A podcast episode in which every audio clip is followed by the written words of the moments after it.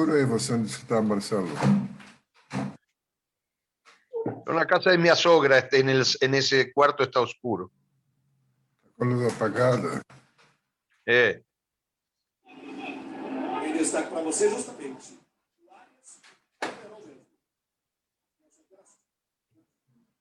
Está se escondendo da sogra. Baruch Shah, Baruch Yahweh. Amém.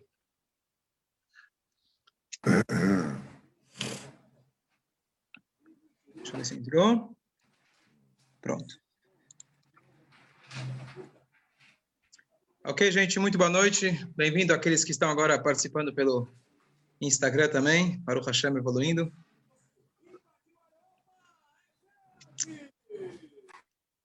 Aqueles que estão entrando pela primeira vez,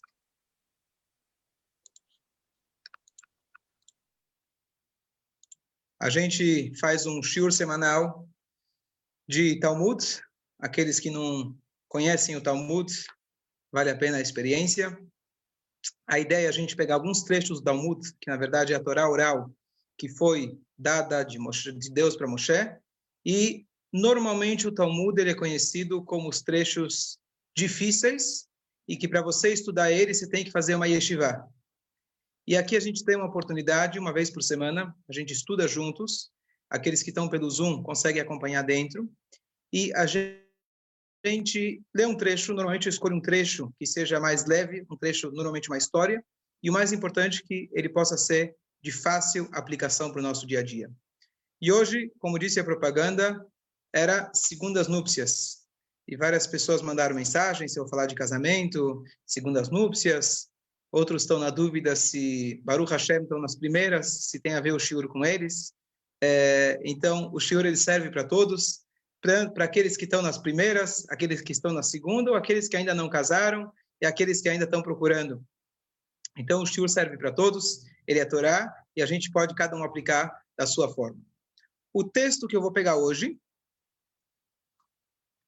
ele é da primeira folha, a primeira página, da, do tratado chamado Sotá.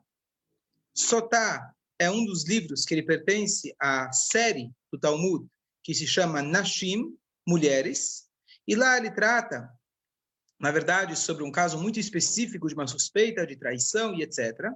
Mas nessa época, nesse período que nós estamos, entre Pesach e Shavuot, é o costume estudar esse tratado, e nada é por acaso, mas ele tem 49 folhas, correspondentes aos 49 dias da contagem que nós fazemos até chegar de Peisa até Shavuot que estamos para chegar. Sotá fala sobre um assunto de traição, casamento e etc. Mas sem entrar no detalhe, a ideia do estudo desse tratado tem a ver com que, na verdade, o noivado do povo de Israel ocorreu em Pesach. E o casamento ocorreu em Shavuot. Noivado significa aquele namoro, digamos assim, o encontro, amor à primeira vista. Deus foi lá até o lugar mais baixo espiritualmente da terra, foi, escolheu o povo e tirou eles de lá. E o que acontece? Deus falou: Eu quero vocês sejam a minha noiva. Eles vão até o Monte Sinai, Passam 49 dias, no 50 dia, após o segundo dia de Pesach, Deus faz o casamento. Não sei se vocês sabem, mas Deus ele levantou o Har Sinai, ele colocou sobre as cabeças do povo judeu. Isso simbolizava a Rupá, a próprias as luchotas, tábuas simbolizavam a, o documento de casamento e assim por diante. Então, interessante e curiosamente, a gente comemora, na verdade, a outorga da Torá agora em Shavuot, mas o que aconteceu depois, quem lembra da história, quando Moshe de fato foi descer com as tábuas, ele viu que o povo traiu. E o que, que ele fez? Ele rasgou o documento de casamento. Ele jogou as tábuas. E só no Yom Kippur, depois de vários e vários pedidos de Moshe e vezes que ele subiu para o Sinai, foi no Yom Kippur que Deus falou, Salachti Kidvarech, eu lhe perdoo a traição, e agora vamos fazer como se fosse reafirmar o casamento. E esse seria, entre aspas, o segundo casamento. Então, essa é a introdução, porque eu escolhi esse trecho de hoje. Então, eu vou ler com vocês, como a gente faz sempre, a primeira, a, a primeira página desse tratado e não é muito longo e a gente vai discutir a respeito. Então, eu vou compartilhar aqui a tela com quem está no Zoom.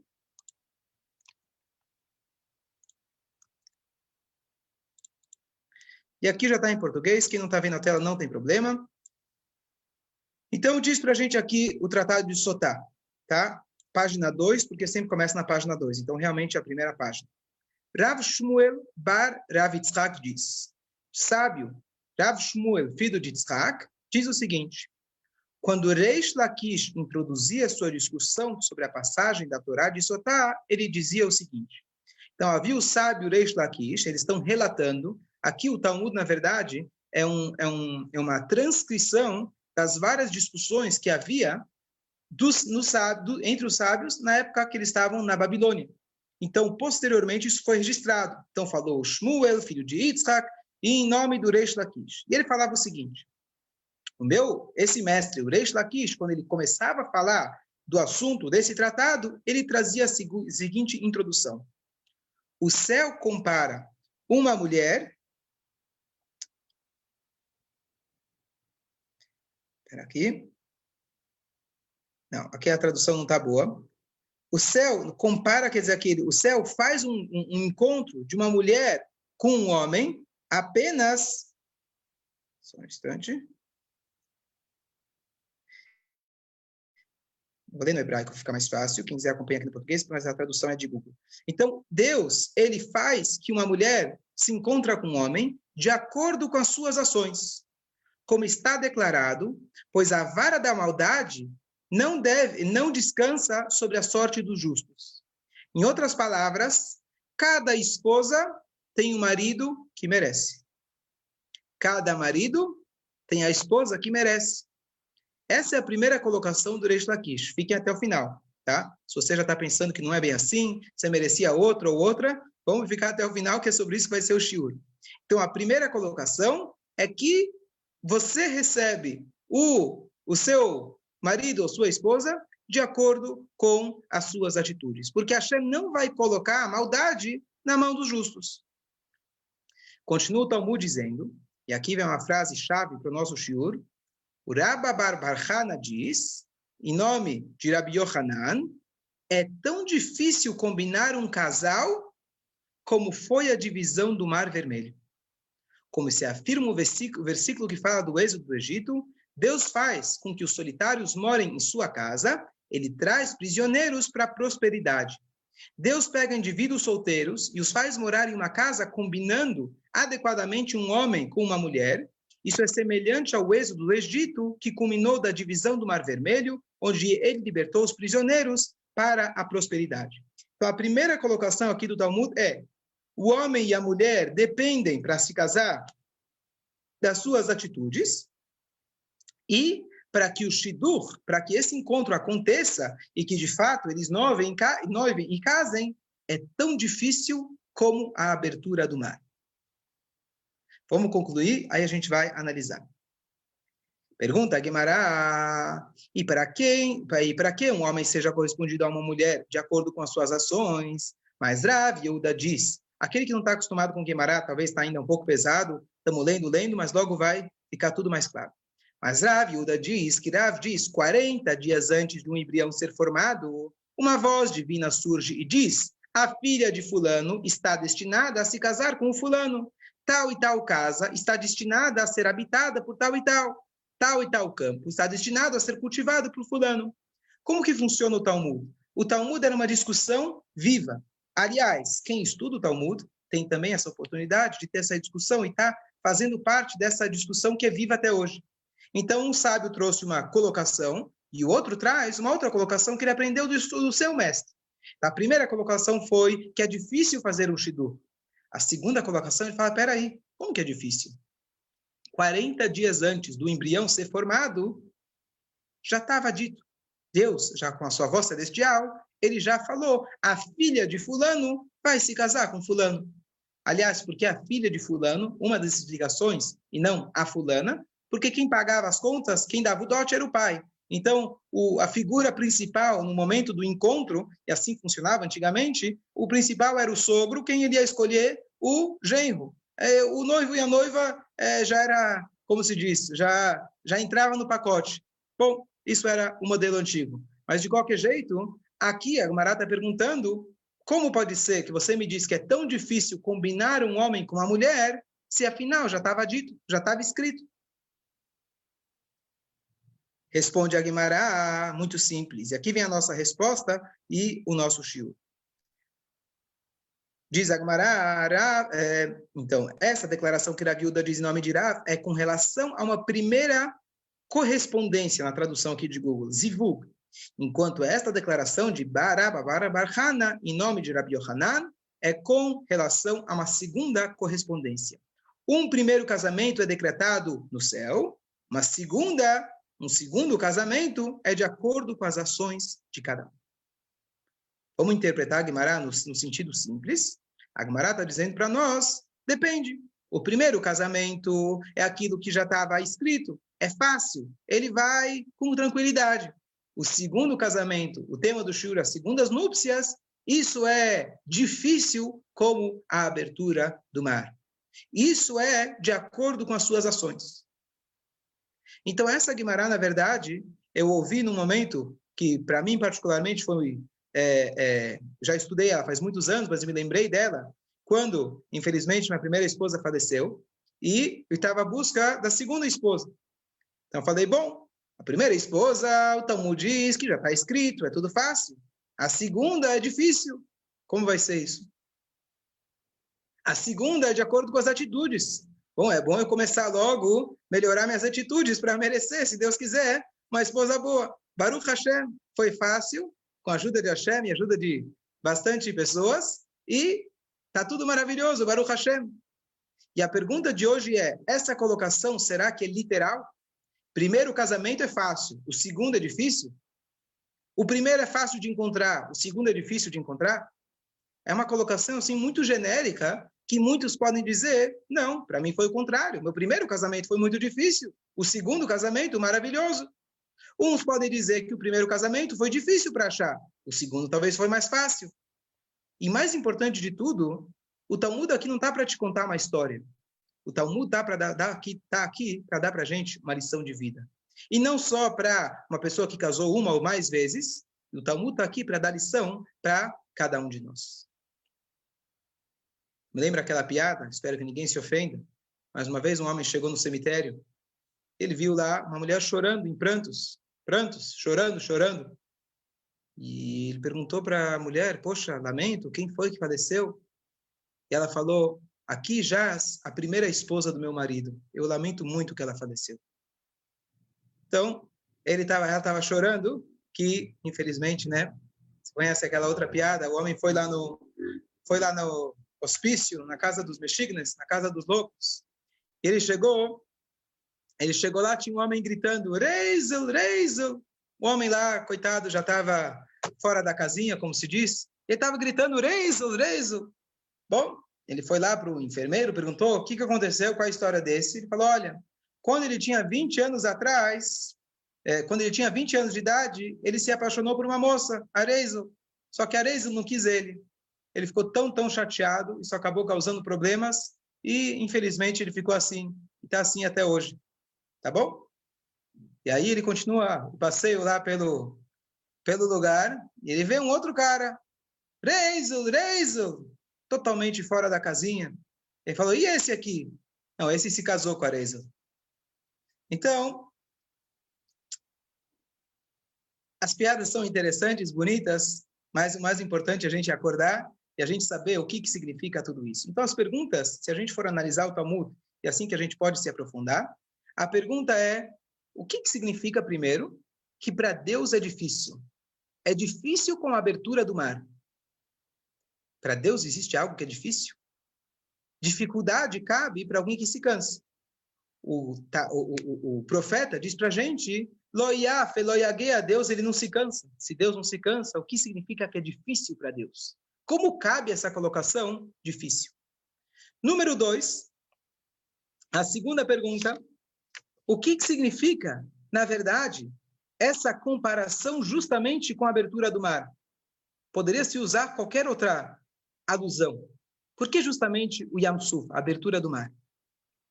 E o terceiro lugar, que é a pergunta principal, aquilo que a gente falou, o que realmente muda entre um primeiro casamento e o segundo?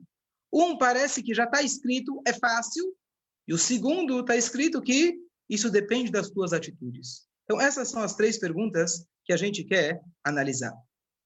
Contam uma das respostas é, de forma, é, obviamente, cômica, mas dizem que o casamento é igual à abertura do mar. Quem lembra o detalhe da, da, da história da, da partição do mar, o povo de Israel estava atravessando. Eles entraram. Atrás deles entraram os egípcios. E conforme os egípcios iam entrando, eles iam se afogando. Aqueles que estavam atrás, eles falavam: Eu também vou entrar. Comigo não vai acontecer. E assim é no casamento. Você vê que o amigo casou, e você vê que o outro casou, e ele entrou no mar. Você fala: Não, não, não, comigo vai dar certo, comigo vai ser diferente. E as pessoas continuam entrando no mar, Baruch Hashem. Essa é a comparação da abertura do mar. Mas não é essa a ideia do Shio. Então a primeira pergunta é: como que funciona? Como que funciona um shidur? A gente tem que entender, em primeiro lugar, que fazer um casamento, realizar um casamento, um encontro entre dois opostos, entre duas, dois seres que são absolutamente opostos. Como eu sei? não só por experiência, mas a Torá, que é a planta baixa do universo, ela declara: Deus viu que Adão estava sozinho, não é bom o homem estar sozinho, eu farei a ele Ezer Kenegdo, uma ajuda contra ele. O que quer dizer uma ajuda contra ele? Então, Rashi tem uma explicação, mas a explicação mais profunda diz que a melhor ajuda na sua vida é alguém que é o oposto. Alguém que te apresenta o oposto e te permite uma nova forma de viver e de enxergar. Mas não deixa de ser oposto. E a grande pergunta é: como é possível essa união, e assim a Torá espera da gente, de um homem e uma mulher? Então, você vai dizer: bom, não é tão difícil. Né? Às vezes acontece que as coisas parecem que vão fáceis, e quando um casa quer casar todo mundo, ele acha que já é casamenteiro. Então, o que acontece? A, o Talmud, o Midrash, ele conta para a gente uma passagem interessante. E ele fala o seguinte: uma vez, uma, uma, uma, uma rainha da época do Talmud, ela chegou e foi conversar com um sábio chamado Rabi Yossi, filho de Halafa. E, ele, e ela fez a seguinte pergunta: são perguntas filosóficas que podem ser reinterpretadas de várias maneiras, mas vamos ler o literal. Todo mundo sabe, disse ela, que Deus criou o mundo em seis dias. Ok. O que, que Deus faz desde então? que, que ele está ocupado o dia inteiro? O que, que ele faz? Bom, ele criou. A resposta é importante para a gente saber, claro, ele continua criando, ele continua estando aqui, fazendo a manutenção desse mundo e recriando a cada instante. Mas um sentido mais profundo significa o que, que ele se ocupa, o que, que é o, o que realmente dá prazer para ele, o que, que ele quer estar tá fazendo, qual que é a ocupação dele. E ele respondeu, ele falou o seguinte, Deus, do momento do sexto dia em diante, ele está fazendo casamentos. Ele está gritando, declarando plone e saplone. Fulano vai se casar com fulana. Fulana vai se casar com fulana. E assim ele faz, ele providencia que eles se encontram. A ministra lá, a rainha, não gostou da resposta. Falou, grande coisa. Precisa ser Deus para fazer isso? Manda ver. Ela pegou mil escravos, mil servas, e ele falou, está feito o chido, servo com escravo, com, serva com escravo, um bom chido você vai casar com esse, você vai casar com esse, e fez lá uma grande rupá, um casamento, não sei como que era lá dela, fez uma grande rupá e casaram mil escravos com mil servas. Ela falou, tá vendo? não precisa ser Deus para isso. Só que chegou o final do dia, um chegou com perna quebrada, a outra, chegar com, a outra chegou com olho furado, ela percebeu que nem sempre juntar um homem e uma mulher de forma aleatória é a melhor ideia. E o que, que esse Midrash traz para a gente? A ideia de que um casamento, para que ele possa ocorrer, você precisa de muita brachá. A natureza é que haja discórdia. A natureza é que haja diferenças. A natureza, o normal, é que isso não aconteça. E que para que isso possa acontecer, precisa de uma intervenção divina. Precisa ter uma voz celestial. Por que uma voz celestial? A voz celestial é aquilo que dá para a gente a possibilidade de fazer o difícil de fazer o oposto e realizar aquilo, a missão na qual estamos aqui nesse mundo, que é a missão da gente, entre outras, mas a gente dar continuidade à nossa existência através dos nossos filhos. Contam que uma vez as pessoas viam um casal, 45 anos casados, e ainda sorrindo, felizes. Perguntaram para eles qual que é o segredo da, da, do relacionamento de vocês, do sucesso. Então, ele falou o seguinte: olha, a gente sai para jantar toda segunda e quarta. Uau, que incrível! Tantos anos? Ele falou: sim, eu saio de segunda e ela sai de quarta. E esse é o nosso segredo. O que acontece é difícil manter um relacionamento. Mas, uma vez, número um, que a gente sabe que isso vem e começa com uma voz celestial, começa com intervenção e apoio divino, a gente pode começar. Agora você vai dizer, bom, o que, que significa primeiro casamento, segundo casamento? E aqui vem um ponto que meu irmão, Rabino Ilam, me, me comentou na época que eu comentei para vocês que eu estava à busca da minha atual esposa, Baruch Hashem. Ele falou: Você sabe o que é primeiro casamento e segundo casamento? O primeiro casamento é o shidur, o encontro, as saídas, aquele encanto, aquele amor, aquele romance. Isso é o primeiro casamento. O segundo casamento é o segundo dia. É o dia que você acorda depois do casamento. Esse dia agora é lefimassar, é de acordo com as suas atitudes. Fazer o casamento, encontrar a pessoa, pode ser que é muito difícil encontrar a pessoa, mas no final das contas, com a ajuda de Hashem, você encontrou a pessoa, aquilo estava escrito. Hashem te ajudou para que aquilo acontecesse. E na hora que você encontrou a pessoa, ele vai te ajudar, porque você, afinal, decidiu casar com a pessoa. Esperamos que foi tudo fácil, foi tudo maravilhoso. E isso foi uma brachá, uma bênção divina que você pode ter encontrar essa pessoa e se casar com ela. Você quer agora o segundo casamento? Você quer agora manter esse casamento? Não estou falando primeiro e segundo, segunda mulher. Inclusive na linguagem do Talmud, não é só uma interpretação homilética. A linguagem do Talmud é, quem entende o hebraico, zivug rishon e zivug sheni. Primeiro encontro e segundo encontro. Se fosse segunda esposa, seria zivug shenit, com tav no final, transformando no feminino é o primeiro encontro e o segundo encontro com quem? Com a mesma mulher. Você tem a oportunidade de ficar feliz com aquela lua de mel e você continua acreditando que a vida vai continuar assim, espero que seja, mas normalmente no segundo dia, quando a vida começa de fato, isso é defima assav, de acordo com as suas atitudes. Então as pessoas falam, não dei sorte no casamento. Pode ser, tem um conceito que às vezes a pessoa perdeu a sua chance, por qualquer motivo, de casar com aquela que estava predestinada para ela. Deus falou, mas a pessoa tem o livre-arbítrio. Pode acontecer, mas isso não cabe a nós. Enquanto a pessoa está casada, ela tem que saber: foi uma bênção divina que eu casei com a pessoa. Ah, não deu certo. Talvez você não deu certo. Talvez você não foi meritório. Talvez você não fez por merecer. Eu não posso generalizar de forma nenhuma. Cada caso é um caso, cada situação é uma situação. Mas uma coisa que cabe a gente meditar o que o Talmud está dizendo para a gente. Lefi Massar.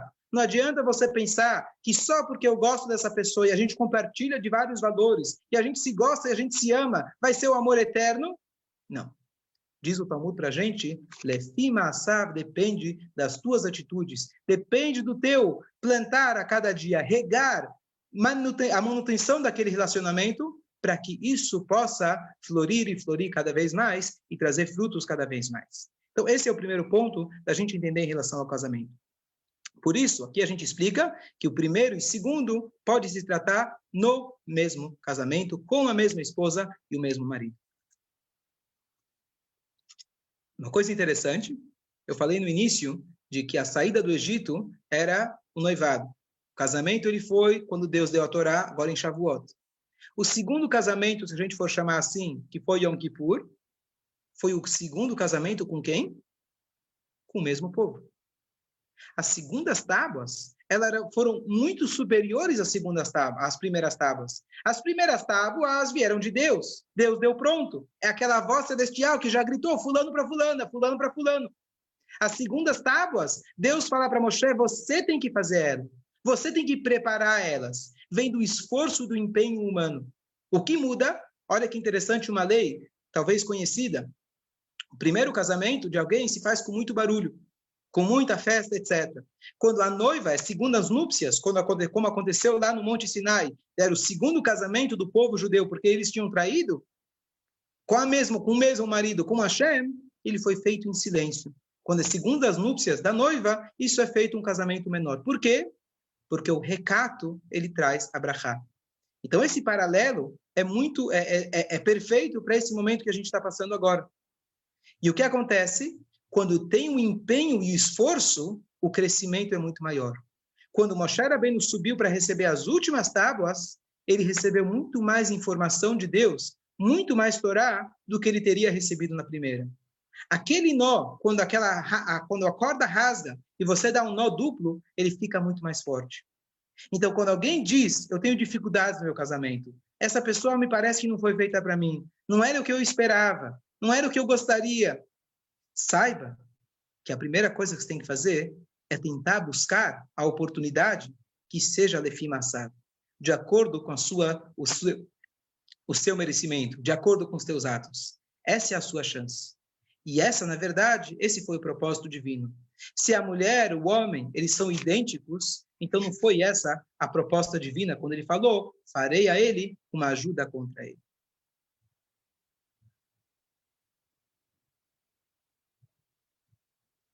A gente falou de que a Torá comparou, a Guimará comparou, como a abertura do mar. E é difícil para Deus. Resta para a gente explicar o que significa que é difícil para Deus. Desde quando tem alguma coisa que é difícil para Deus? Difícil é o seguinte: claro que não é no sentido literal, porque Deus não se cansa de nada. Difícil é o seguinte: Deus ele criou a natureza. Deus ele criou o, o, a natureza do mar, a gravidade, etc de que o mar ele corre. O mar ele não se abre. Por que a abertura do mar é descrita como um milagre difícil? Porque ele precisou romper as leis naturais. Dizem para a gente nossos sábios, um casamento ele é difícil porque você tem que romper as leis naturais. Casar e dar certo é o ilógico, é o improvável. Mas essa é a graça. Esse é o objetivo para qual nós estamos aqui. Juntar um homem e a mulher, olha que interessante. Se deixa eu ver se eu consigo compartilhar aqui com vocês um instante. Vocês poderem enxergar no hebraico.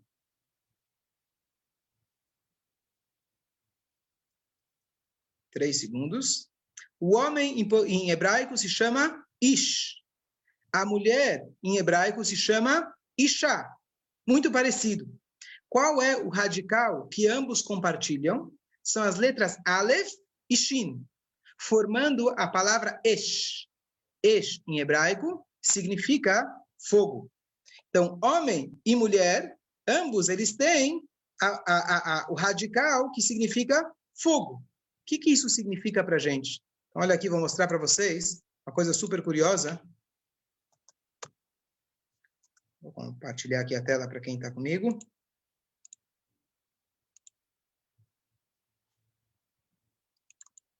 No hebraico, olha aqui. Espera aí que está faltando um yud. Ish. Ish é homem, Isha é mulher. Então, Aleph Shin, Aleph Shin. Aleph e Shin é fogo. Fogo com fogo não vale a pena. Vai pegar mais fogo. Por que dá certo? Porque você tem aqui, você tem um Yud e aqui você tem um rei. Yud e o rei são os nomes de Deus. Quando nós introduzimos valores absolutos, divinos, no nosso relacionamento, nós temos paz. Na hora que a gente tira esses valores, na hora que alguém diz Deus não faz parte da história, a natureza é que o fogo vai pegar fogo. E não tem como a gente se livrar. Por isso, então, dizem nossos sábios que o casamento ele é difícil como a abertura do mar, e como a gente falou, não é o segundo casamento, mas é você dar a manutenção a esse casamento. Isso é muito difícil, é extremamente difícil, e depende cada dia da gente fazer a nossa parte. Aquele que acha que vai casar e vai ser maravilhoso, é bom já saber que é maravilhoso, Porque a maravilha é quando a gente se empenha, a gente se esforça para manter. O que, que a gente conclui daqui? A gente conclui uma coisa muito importante. As leis que a Torá dá para gente, que regem o relacionamento marido e mulher, elas não são apenas leis bonitas, leis interessantes, talvez até bonitas da gente cumprir. Elas são essenciais para o casamento. O casamento por si não teria que dar certo. É só quando a gente introduz esses valores absolutos, as leis da pureza familiar, o Shabat, a vela do Shabat, a Halá, o Kiddush, o Tfilim, a mezuzá na casa, a Tzedakah na casa e assim por diante, são essas coisas. Não é uma garantia, mas se a pessoa introduz isso na sua vida, esses valores, ele está formando seu lar, que ele possa ser uma casa, um lugar para que a Shem ele possa, para que ele possa pairar. Aqui queria compartilhar uma coisa bonita que eu ouvi do Rabino Manis Friedman, já comentei dele várias vezes. Ele fala o seguinte: às vezes vem casais falar para mim que eles querem se separar eu converso com eles e tudo. Depois de um tempo, eu chego a uma conclusão que eles não podem se separar. Por quê? Ele vira e fala para eles: vocês primeiro precisam casar, para depois ver se vocês querem separar. Como assim? Estamos casados há 35 anos? Não, não, não. Vocês não estão casados. Vocês estão compartilhando da mesma casa. Talvez compartilham de filhos e compartilham de alguns valores e algumas atividades. Vocês não estão casados. Por quê?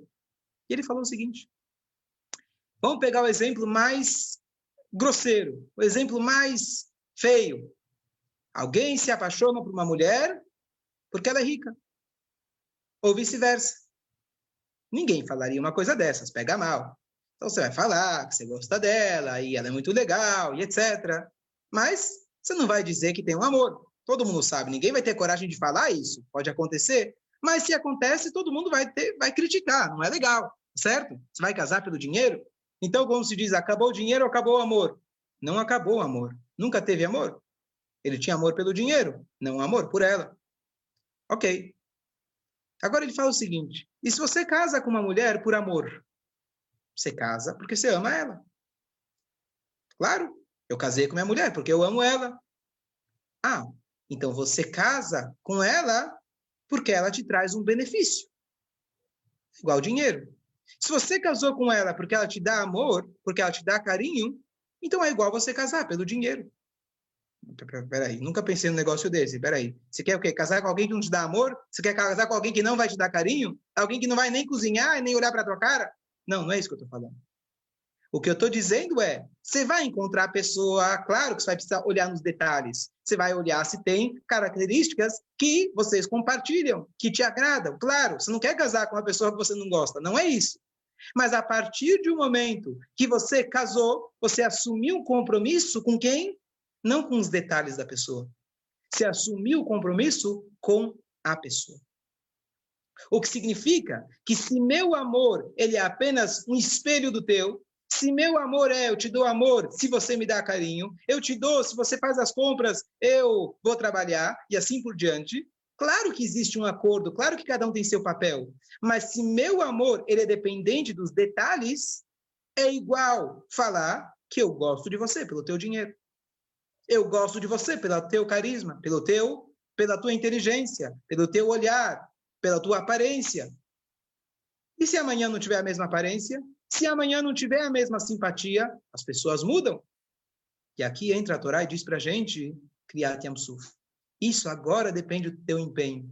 Porque a verdadeira união é quando a gente consegue atingir que o nosso relacionamento é muito além dos detalhes. Claro que eu quero os detalhes, mas não é nisso que se baseia o nosso relacionamento.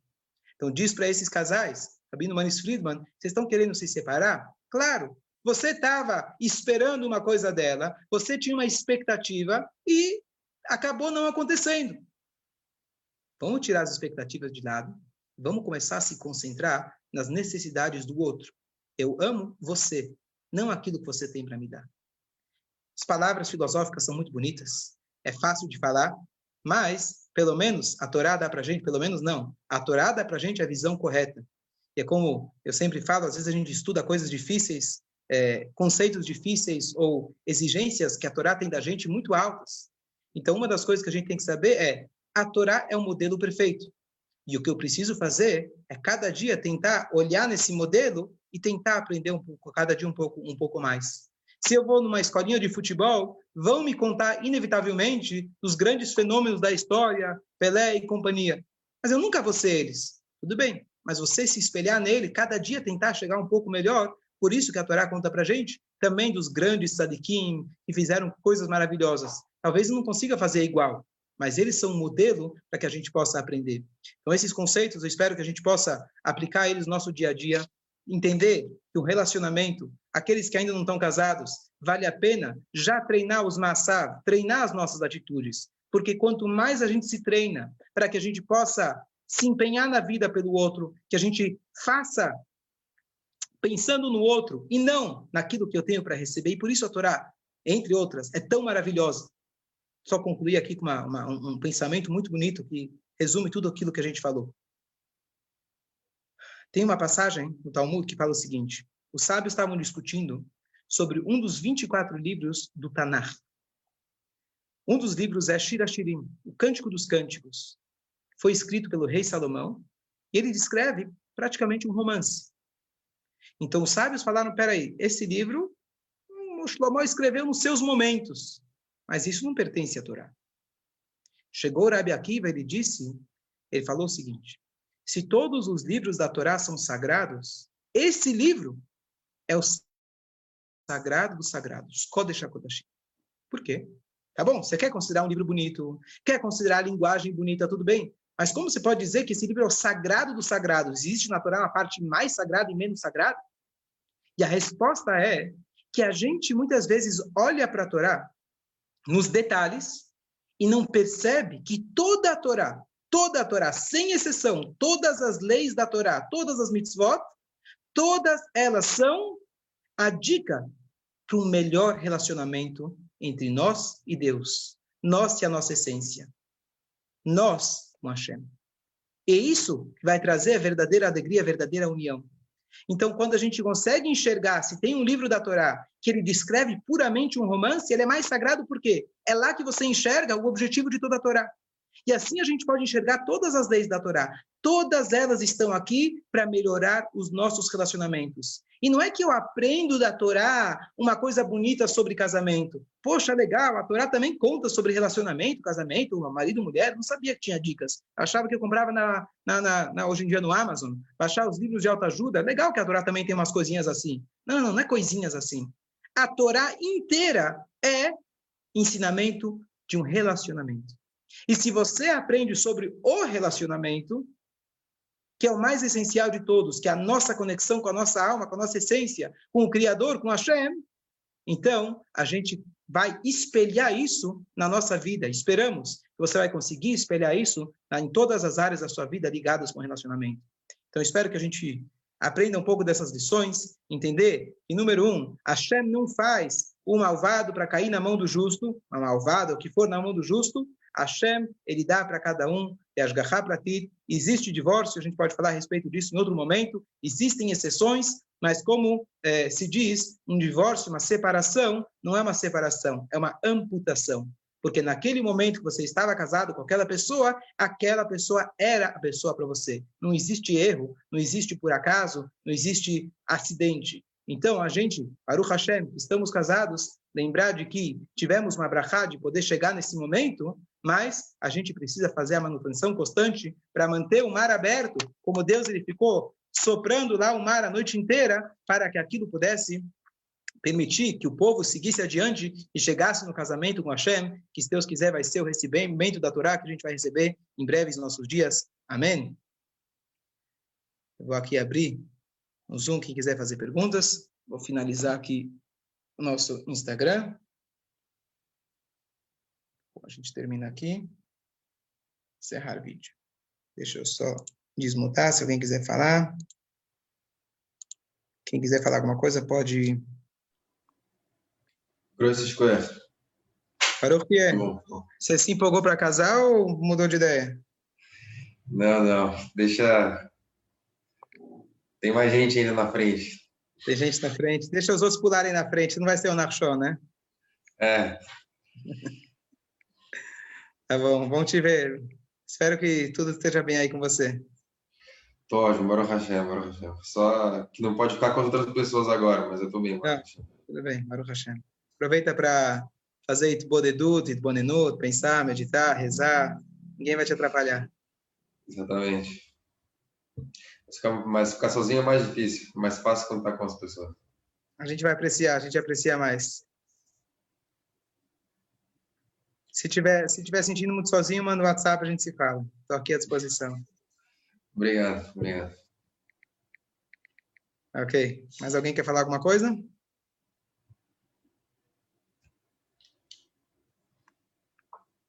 Ok? Boa noite a todos. Nossa turma aqui está fiel todo mundo. Menachem Mordechai, Melina, Débora, Jairão, Abraham. Está completa a turma. Está faltando alguém? Ô, Maurício, eu gostei que você veio. Pode vir sempre. Ótimo. Gente, boa noite. Boa noite a todos. Shabbat Shalom. Boa Amanhã noite, Rabino. Eu também estou. Estou, Rabino. Boa noite. Desculpa, não falei teu nome, estou te devendo. Marcelo é sempre o primeiro. Desculpa que eu não falei teu nome. Eu estava olhando aqui na lista, acho que eu não olhei. Desculpa. Faltou mais alguém? Agui Chaves. Chaves Rabino, excelente, muito obrigada. Baruch Chaves, Shea. Rabino. Shabbat Shalom, Gui Chaves, Marcelo.